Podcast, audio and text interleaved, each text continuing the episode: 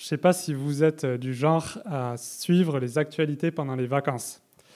Si c'est le cas, vous n'avez pas dû passer à côté de toutes les catastrophes naturelles euh, de l'été. On a parlé des incendies géants qui a eu lieu en France, et euh, notamment en Gironde, et même la Bretagne a connu un grand incendie. Cela cause notamment, euh, notamment à cause de la grande sécheresse que l'on traverse. Dès le mois de juin, on nous avertissait déjà que les ressources en eau étaient basses. Cela pose évidemment la question de l'approvisionnement en nourriture, qui est encore accentuée par la guerre en Ukraine. Si en France, on n'aura pas de mal à, avoir suffisamment de nourriture en payant un peu plus cher, ce n'est pas le cas partout. Et puis cette semaine, après la canicule, sont venues les inondations un peu partout en France. On a eu droit aux images de Paris ou de Marseille sous les eaux. On a aussi pu admirer les magnifiques éclairs qui déchirent un ciel plein d'orages. Et la Corse a même vécu une tempête qui a fait plusieurs morts. On en parle autant car, euh, d'un certain côté, ça nous fascine, ce déchaînement des éléments naturels. Mais cela nous fait aussi peur, car on est face à des choses qui nous dépassent, que l'on euh, ne peut pas maîtriser, et qui, au fond, révèlent notre grande fragilité. Et le pire, c'est qu'avec le réchauffement climatique, on se rend compte que l'homme et sa technologie, au lieu de nous sauver, augmentent euh, l'ampleur de ces phénomènes et nous menacent à plus ou moins long terme. Mais si à l'échelle humaine, ce, ce constat peut être préoccupant, c'est que l'on a oublié qu'il y a un maître de tout cela. Nous sommes dépourvus, mais il gère. Et si finalement ces déchaînements naturels nous aident à le réaliser et à reconsidérer Dieu dans l'équation, alors ce sera une très bonne chose. Car en le faisant, on pourra découvrir Dieu sous un nouveau visage. Et cela pourra changer nos vies en conséquence. C'est exactement ce que ce psaume nous invite à faire. Il nous invite à reconnaître que Dieu est au centre de l'univers et à faire la seule chose logique en conséquence, le mettre au centre de notre vie. Commençons donc euh, ce splendide portrait d'un Dieu qui est au centre de l'univers. Et entrons dans le vif du sujet dès le verset 1. Éternel, mon Dieu, tu es infiniment grand tu es revêtu de splendeur et de magnificence. C'est un peu la, thèse de tout ce psaume qui est annoncé dès le début. On ne peut pas faire mieux. Infiniment grand. Et en plus, revêtu de majesté et de splendeur. Ces deux qualificatifs sont tellement adaptés à Dieu qu'ils lui vont comme un vêtement. Et ce n'est pas n'importe quel vêtement, c'est du coup des, vêtements éclatants, rayonnants. Avec Dieu, on est face à ce qu'on peut imaginer de meilleur, de plus beau, de plus grand, et même infiniment au-delà de tout ça. La suite de ce psaume ne va venir que, souligner euh, sa grandeur, sa splendeur et sa majesté. Et on le voit déjà dans sa maîtrise des éléments. Regardez, il s'enveloppe de lumière comme d'un manteau. En lisant ce verset, ça me faisait penser à un pan qui faisait la roue que j'avais vu dans un, dans un jardin. J'étais impressionné par la profondeur des couleurs, les nuances, les dégradés de bleu et de vert, les reflets magnifiques, et puis ses formes envoûtantes. On peut aussi penser aux habits de, haute couture, réalisé avec les plus belles matières du monde. Tout cela est magnifique, mais cela ne fait que refléter la lumière. Alors que Dieu, lui, son habit, c'est la lumière elle-même. Pas besoin de source extérieure de lumière. C'est bien mieux au-delà de tout ce qu'on peut imaginer. Et puis il étend le ciel comme une tente. Il construit sa demeure au-dessus des eaux. Aujourd'hui, on nous vend ce rêve d'une cabane de luxe perchée euh, au sommet des arbres. Pour Dieu, la tente, c'est le ciel entier, avec toutes ses étoiles, tout ce qu'il contient. Et il n'a pas juste une cabane qui est euh, perchée euh, un petit peu au-dessus de la terre, à quelques mètres au-dessus dans les arbres, mais il l'a au-dessus des eaux, sans craindre la tempête. Cela nous montre qu'il règne au-dessus de tout. Tout lui appartient. Il en fait sa demeure. Et la fin du verset 3 va nous faire grincer des dents à Toulouse, dans la ville d'Airbus. Dieu n'a pas besoin de nos avions, d'un jet privé. Son jet privé, ce sont les nuages et même le vent. Verset 4, il fait des vents ses messagers, des éclairs ses serviteurs. Il n'est pas non plus seul, il a toute une armée à son service. Là où nous, on se fabrique des ordinateurs et des robots, lui a les vents et les éclairs comme serviteurs. Nous qui cherchons désespérément à utiliser la force du vent pour euh, créer notre électricité dont on a tant besoin, cela nous fait pâlir de jalousie et aussi de crainte quand on voit ce que euh, le vent peut faire comme cette semaine en Corse. Et ces éclairs, si splendides, qui déchirent le ciel chargé d'orage après une longue canicule. Ils sont à son service. Après euh, nous avoir montré qu'il est maître même des éléments, l'auteur nous montre aussi qu'il est le fondateur de la terre. Verset 5. Il a établi la terre sur ses fondements, elle ne sera jamais ébranlée. Il a bien tout calculé avant de faire les fondations. Puis il a tout fait parfaitement. La terre, c'est du solide, ça ne va pas bouger. Et on voit que dans ce travail de construction, c'est bien lui qui fixe précisément la place de chaque chose. Verset 8. Chaque montagne, chaque vallée se forme à la place qu'il leur avait fixée. Il maîtrise l'eau, la terre, et en plus le fait avec autorité et puissance. Regardez verset 7. L'eau a fui à ta menace, elle s'est sauvée au son de ton tonnerre. Le verset 9 peut quant à lui nous sembler bizarre, mais c'est pourtant un moment capital tu as posé une limite que l'eau ne doit pas franchir, afin qu'elle ne revienne plus couvrir la terre. Cette séparation entre la terre et l'eau est en fait euh, quelque chose qui euh, rend possible la création de la végétation et des animaux. Nous, on aurait pu euh, rire de lire que Dieu place une limite à l'eau qu'elle ne doit pas franchir, mais en réalité, c'est extrêmement important. On l'oublie euh, sans doute quand on habite euh, à Toulouse, mais l'eau, c'est un des plus grands ennemis de l'homme.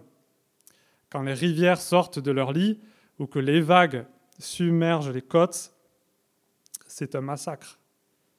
Je me suis renseigné un petit peu sur les euh, catastrophes les plus mortelles, et la pire, ce sont des inondations qui ont lieu en Chine en 1931 et qui ont fait presque 4 millions de morts. Rendez-vous compte. Et la seule qui est dans le top 10 euh, qui a eu lieu de mon vivant, c'est le tsunami dans l'océan Indien qui a lieu en 2004 et qui a fait presque 250 000 morts. Même avec nos barrages, nos digues modernes, nous restons fragiles. On voit donc un Dieu qui maîtrise toutes choses, plein de puissance, mais aussi très bon, car il nous permet d'être en sécurité sur la terre ferme et assure la stabilité de la terre qu'il a construite sur de solides fondations. Et si vous euh, vous posez alors la question, mais pourquoi s'il maîtrise tout cela, il y a des catastrophes naturelles? Gardez cette question en tête, on l'abordera un petit peu à la fin de notre texte.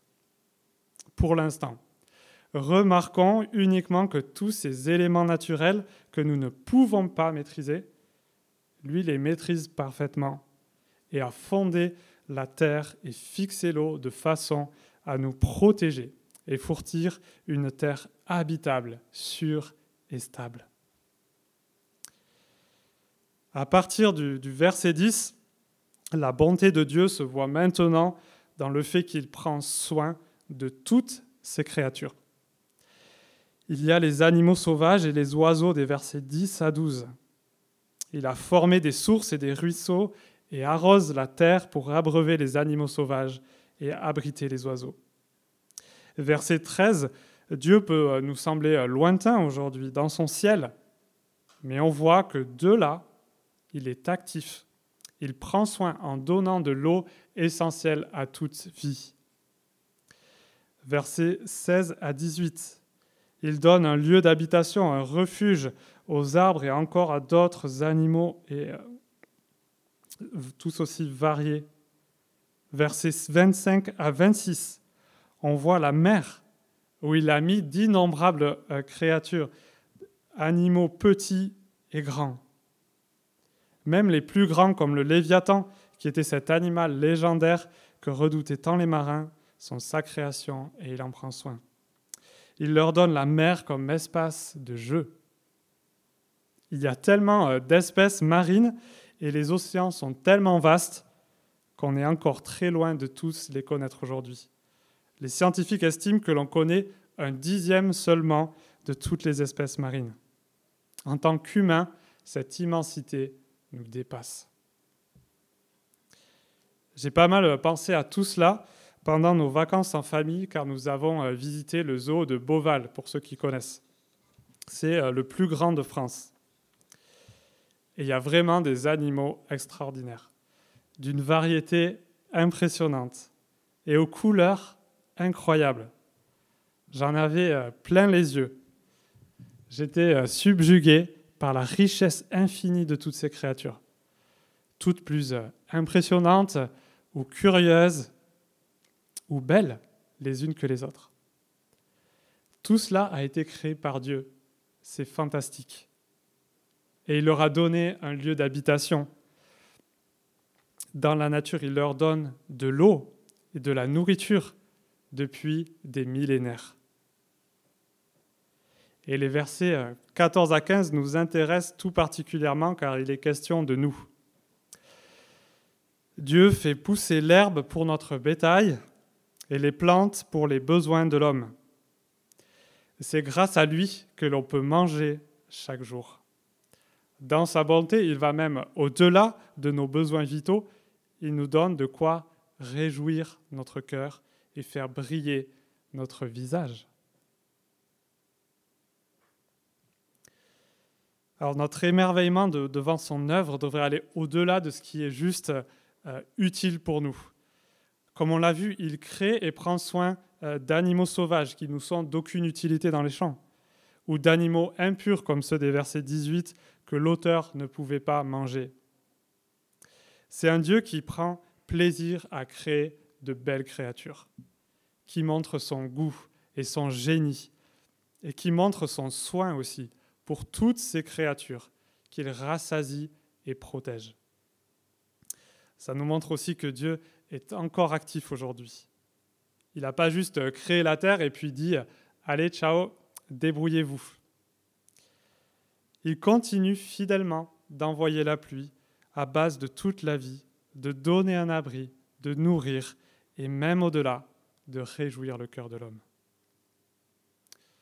Pourtant, je ne sais pas vous, mais comme le, le disait Benjamin, j'ai facilement tendance à l'oublier. On peut penser que la nourriture nous tombe dans l'assiette, que les animaux se débrouillent tout seuls, que tout cela est naturel.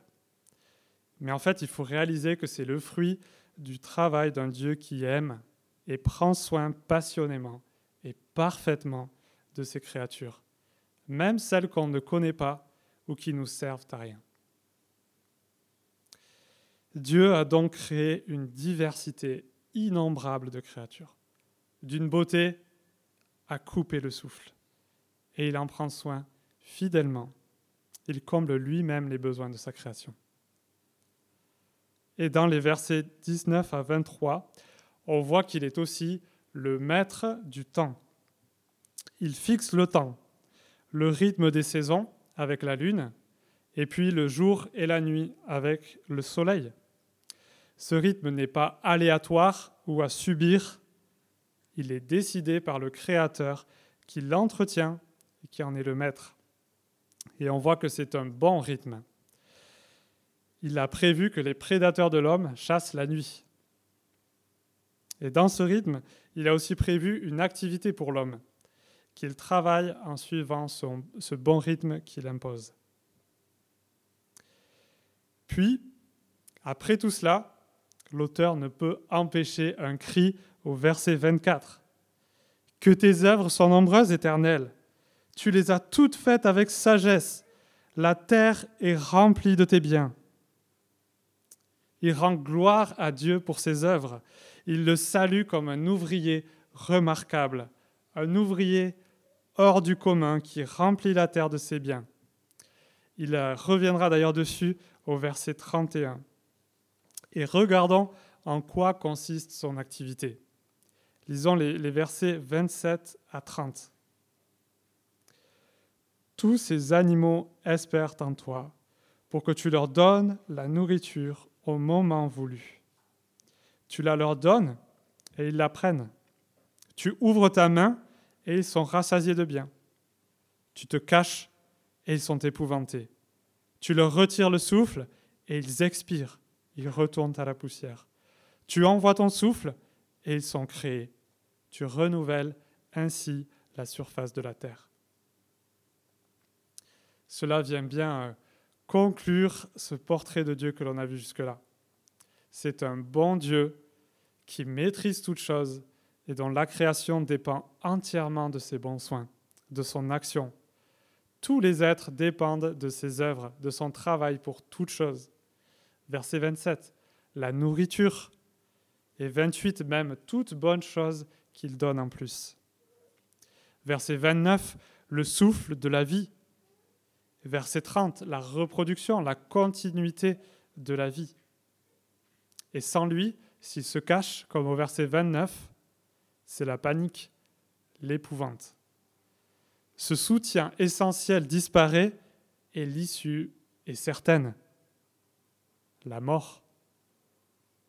La création dépend de Dieu à chaque instant et en toute chose. Sans lui, plus de vie, plus de bien, tout s'écroule, s'effondre. C'est le chaos et la désolation. On a donc vu Dieu infiniment grand, revêtu de splendeur et de magnificence, maître des éléments et maître aussi du temps, fondateur de la terre, qu'il a établi solidement et limité l'eau pour notre sécurité, grand nourricier de toutes ces innombrables et merveilleuses créatures, qui comble tous leurs besoins et même au-delà ce qui fait de lui un bon ouvrier, un travailleur parfait, qui ne se relâche pas dans son soin bienveillant et dont toute la création dépend à chaque instant. Et alors qu'est-ce qu'on fait face à un tel portrait de Dieu? Qu'est-ce que ça pousse à faire? On dit Waouh! Ou on reste la bouche ouverte, ébahi. Et puis on reprend notre souffle. Et on s'émerveille, on s'enthousiasme, on chante, on crie sur tous les toits. Je ne sais pas si vous avez euh, déjà vécu ça, peut-être en, regardant euh, du sport, un film, une pièce de théâtre ou en écoutant euh, un concert. À la fin, tout le public est bouche bée, scotché sur son siège.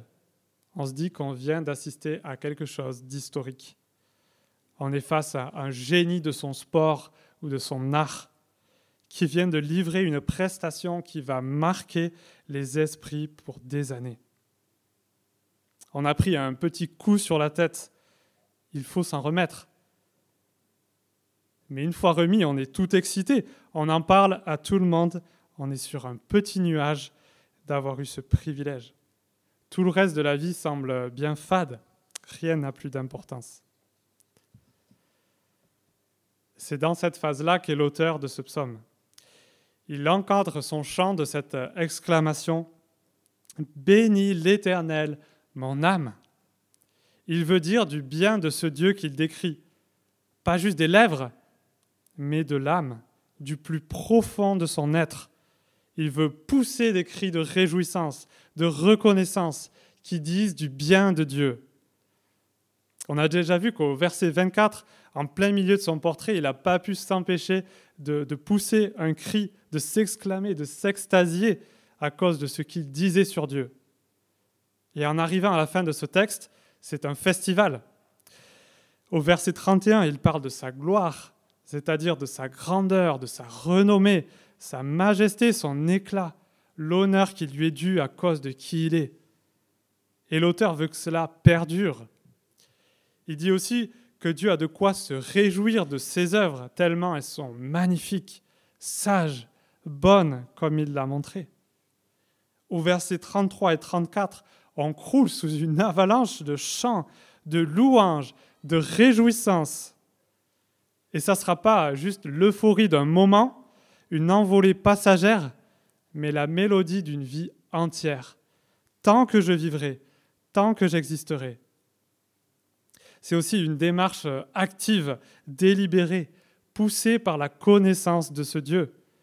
Que ma louange lui soit agréable. Je veux me réjouir en l'Éternel. Puis lisons le verset 35. Que les pécheurs disparaissent de la terre et qu'il n'y ait plus de méchants. D'un côté, ce portrait de Dieu nous pousse à, l'adorer, à le louer, à dire du bien de lui, mais de l'autre, il vient aussi révéler l'horreur de ceux qui s'opposent à Dieu, qui sont rebelles à son règne bienveillant, ceux qui salissent sa création et refusent de lui rendre la gloire qui lui est due. Et pour mieux euh, le comprendre, ce que je vous propose, c'est que l'on lise un texte dans Romains chapitre 1, c'est à la page 732. Je vous invite à venir avec moi à la page 732.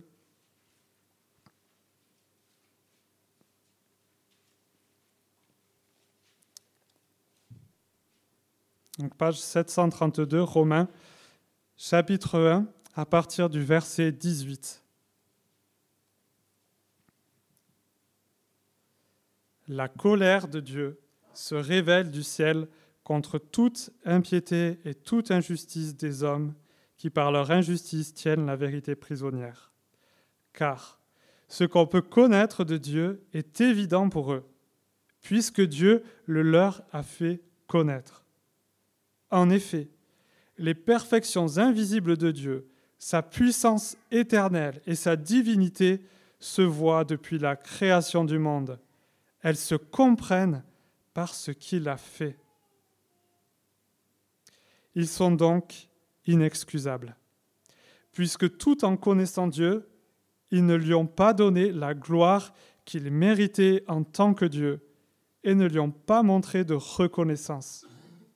Au contraire, ils se sont égarés dans leur raisonnement et leur cœur sans intelligence a été plongé dans les ténèbres. Ils se vantent d'être sages, mais ils sont devenus fous et ils ont remplacé la gloire du Dieu incorruptible par des images qui représentent l'homme corruptible, des oiseaux, des quadrupèdes et des reptiles. C'est pourquoi Dieu les a livrés à l'impureté par les désirs de leur cœur, de sorte qu'ils déshonorent eux-mêmes leur propre corps, eux qui ont remplacé la vérité de Dieu par le mensonge et qui ont adoré et servi la créature au lieu du Créateur, qui est béni éternellement. Amen. Pour revenir à notre psaume, donc face à, un Dieu si euh, éclatant de majesté et si bienveillant, ce texte nous dit que si on ne le voit pas, ce n'est pas un manque de, connaissance ou qu'on est euh, aveugle, c'est car c'est impossible de le rater. A priori, pourtant, c'est euh, le cas où c'était le cas de la majorité d'entre nous euh, en Occident aujourd'hui. Alors pourquoi on n'adore pas Dieu comme le Créateur bienveillant, tout-puissant et dont nous dépendons tous? Voire même, on ne croit même pas qu'il existe un tel Dieu. Pourquoi? Ce texte nous dit que c'est parce que l'on a volontairement remplacé Dieu par nous-mêmes. On a voulu prendre sa place. On s'émerveille des prouesses et de la sagesse de l'homme et on se croit autosuffisant. On adore et on sert la créature au lieu du Créateur. Mais c'est du vol de gloire. C'est de la folie et un profond irrespect. Et les conséquences sont simples. Dieu nous livre à ce que l'on a recherché. Il nous laisse nous débrouiller par nous-mêmes. Il nous laisse abîmer sa création, la dérégler et en payer le prix. Il nous laisse, face aux catastrophes naturelles, fabriquer nos propres abris qui ne résistent pas toujours. C'est son jugement contre une telle attitude. Et pourtant, même dans ce jugement, il ne va pas au bout, il retient sa main. Il continue de donner la pluie, de faire tourner la terre autour du soleil. Il continue d'empêcher l'eau de recouvrir totalement la terre. Et il nous offre même un secours face à son jugement. Il y a un homme qui vient sur la terre et qui, dans l'évangile de Marc, chapitre 4, dit à une mère déchaînée, Silence, tais-toi. Et la tempête se calma instantanément, et il y eut un grand calme. Cet homme, c'est son fils Jésus-Christ, qui ne cessera de démontrer sa divinité par sa maîtrise totale sur tout ce qui nous dépasse, tout ce qui nous menace, et qui nous appelle à se placer sous son règne bienveillant.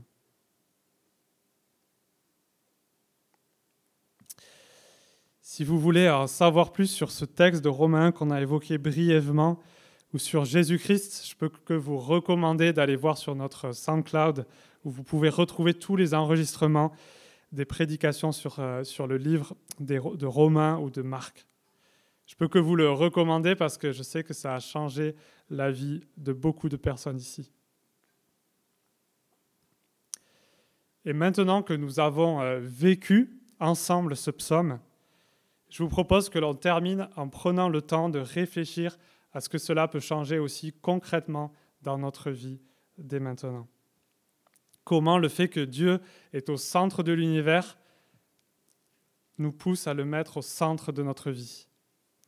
On va regarder un peu à, des réactions, à des traits de caractère et à des domaines pratiques de nos vies. C'est parti. Alors, un, comme Dieu est au centre de l'univers, il devrait être au centre de notre admiration, de nos louanges. Je pense que c'est l'application la, plus euh, euh, directe, logique de ce texte, à cause de sa grandeur infinie, de sa majesté, et aussi de, sa bonté de son soin. C'est si facile de laisser nos regards être attirés par tout un tas de choses qui brillent dans ce monde. Le regard des autres, l'argent, un mari, une femme, et j'en passe. Deux, Dieu devrait être aussi au centre de nos pensées, de notre euh, méditation. C'est l'exemple que nous donne le psalmiste. Au verset 34, euh, ma louange aurait pu être mieux traduit par ma méditation. Il cherche donc que ses pensées se tournent vers ce qui est agréable à ce grand Dieu. Cela fait du bien de se poser de temps en temps et de réfléchir si nos pensées, si ce qui occupe nos esprits est agréable à ce Dieu. Cela nous encourage aussi à passer plus de temps à méditer sur qui il est et à le prier. Trois, cela devrait aussi euh, faire que Dieu est au centre de notre joie. Le psalmiste veut se réjouir en l'Éternel, verset 34, à cause de ce qu'il sait de Dieu. En effet, nous lui devons tout, le nécessaire vital, mais en plus, il nous donne de quoi réjouir nos cœurs et illuminer notre visage, verset 15 toute source de joie vient de lui. Alors réjouissons-nous en lui et non loin de lui ou sans reconnaissance. 4. Dieu devrait être au centre, à notre place. Car oui, naturellement, on a tendance à se mettre nous-mêmes au centre de notre vie. Tout est pour nous et aussi par nous. On recherche notre intérêt et on croit mériter les louanges et la gloire. On croit que tout ce que l'on a nous vient de notre travail, de nos efforts, de nos compétences, notre intelligence. Or, ce texte nous remet les pieds sur terre. Nous sommes totalement dépendants de Dieu pour toute chose. Tout ce que nous avons de bon nous vient de lui. Et il est infiniment plus grand, plus glorieux et digne d'honneur et de louange. On retrouve notre place et on laisse à Dieu celle qui lui revient de droit. 5. Dieu devrait être au centre de notre sécurité. On l'a vu, il a établi la terre sur ses fondements. Il maîtrise toutes choses. Il prend soin de chacune de ses créatures, même des animaux sauvages ou impurs. Alors nous devrions lui faire confiance, au lieu de nous inquiéter du lendemain. C'est ce que j'ai pu vivre cette semaine. J'avais euh, deux grandes incertitudes. Je ne savais pas trop comment gérer et cela avait tendance à, me préoccuper. Mais sans rien faire, j'ai reçu euh, deux messages réglant ces deux situations et en plus d'une manière que j'aurais pas pu imaginer euh, meilleure. 6. Dieu devrait être au centre de notre travail on a vu un Dieu qui est à l'œuvre. Et le psalmiste qui dit, verset 24, Que tes œuvres sont nombreuses, éternel. Tu les as toutes faites avec sagesse, la terre est remplie de tes biens. Et au verset 31, que l'Éternel se réjouisse de ses œuvres. Le travail nous est présenté comme quelque chose de normal pour l'homme au verset 23. On peut donc prendre exemple sur Dieu pour notre travail, qu'il soit salarié ou non. Cela nous encourage à être actifs, à l'œuvre plutôt que oisifs, pour faire du bien aux autres. Et sept, enfin, Dieu devrait être au centre de nos préoccupations d'écologie. Impossible de parler de ce texte sans aborder ce, sujet euh, d'actualité. Et je vois euh, trois grandes applications qu'on tire de ce texte.